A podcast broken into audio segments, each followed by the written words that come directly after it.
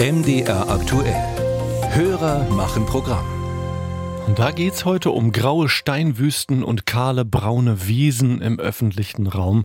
Also um den Tod für die Artenvielfalt. Um, da beschwert sich unser Hörer Jens Steyer in Halle. Der ist nämlich täglich auf dem Weg zur Arbeit auf dem Unicampus Heide Süd unterwegs und ist alles andere als erfreut. Meine Frage ist, weshalb die Uni Halle jede Grünfläche im Campus Heide Süd mäht und dafür trockene Flächen in Kauf nimmt, wo die Stadt Halle daneben ein gutes Beispiel ist in Heide Süd, wo man mittlerweile viel weniger mäht im Jahr, währenddessen die Uni Halle mit ihren abgemähten Flächen eher zur Stadterwärmung beiträgt.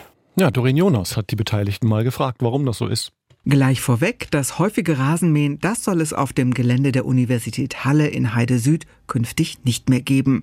Nahezu die gesamte Grünfläche wird grundlegend umgestaltet, mit dem Ziel, sich dem Klimawandel mit heißer werdenden Sommern anzupassen und gleichzeitig Biodiversität zu fördern. Das kann durch eine monotone Rasenfläche nicht gewährleistet werden.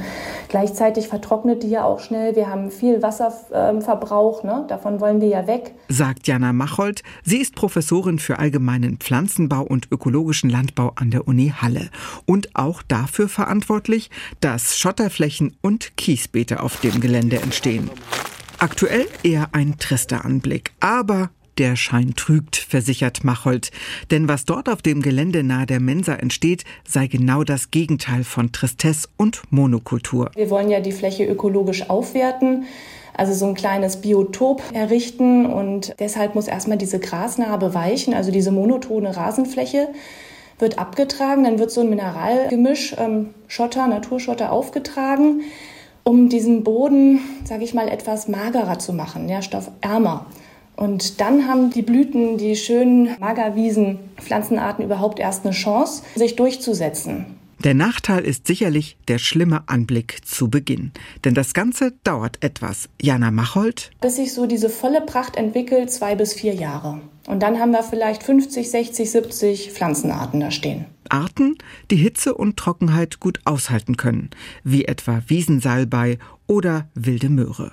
Und fügt sie hinzu, es handele sich lediglich um eine Schotterauflage. Darunter befinde sich Erde, angereichert mit Nährstoffen und Rindenmulch.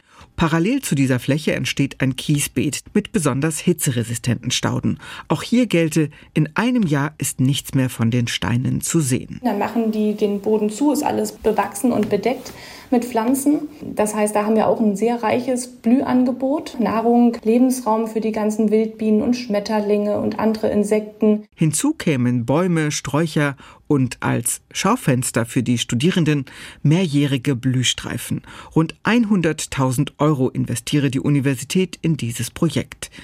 Die Abkehr vom englischen Rasen hält der NABU Sachsen-Anhalt prinzipiell für einen guten Schritt zu mehr Natur- und Artenschutz. Schriftlich teilte er mit, häufige großflächige und frühe Maat bei besonders kurzem Schnitt kann die Artenvielfalt auf Grünflächen drastisch reduzieren. Andererseits stellt die Maat auch aus naturschutzfachlicher Sicht ein wichtiges Instrument dar und ist auch bei den artenreichsten Blühwiesen notwendig. Wie eine klimaangepasste Umgestaltung von Grünflächen in Halle aussehen kann, das ist schon an einem anderen Campus der Uni, dem Weinberg Campus, zu sehen. Dort blüht, duftet und summt es inzwischen gewaltig.